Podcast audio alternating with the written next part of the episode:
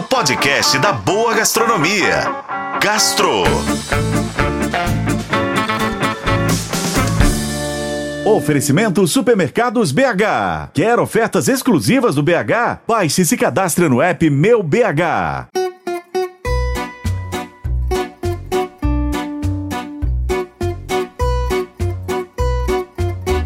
Entre preconceitos e sabores, o giló é um ingrediente polêmico na gastronomia brasileira. Bom, só se for para você, tá? Porque para mim ele é amigo de longa data.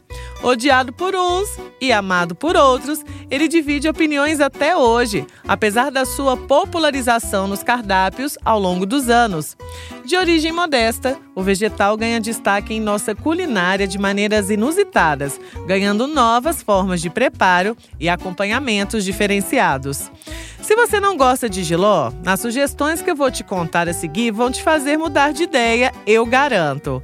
Agora, se você, assim como eu, ama esse vegetal, então segue comigo que as sugestões a seguir vão te fazer ficar com ainda mais água na boca.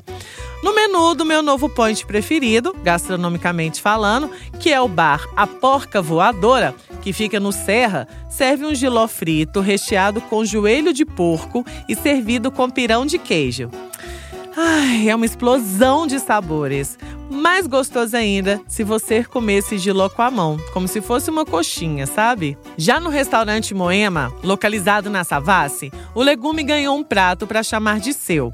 O giló, que é o nome do prato, é composto por quatro unidades do alimento empanado e recheado com bacon artesanal e cozido em um delicioso molho velouté de frango. Já no Bença Abençoe, que fica no bairro Lagoinha, tem uma opção com vegetal para aqueles que adoram um petisco enquanto apreciam um bom drink.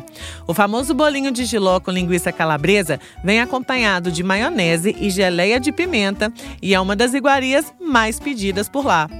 E por fim, eu te recomendo ir ao Bar Pirex, que fica na Galeria São Vicente, no centro de BH, e experimentar a porção de mini giló com molho de mostarda e mel.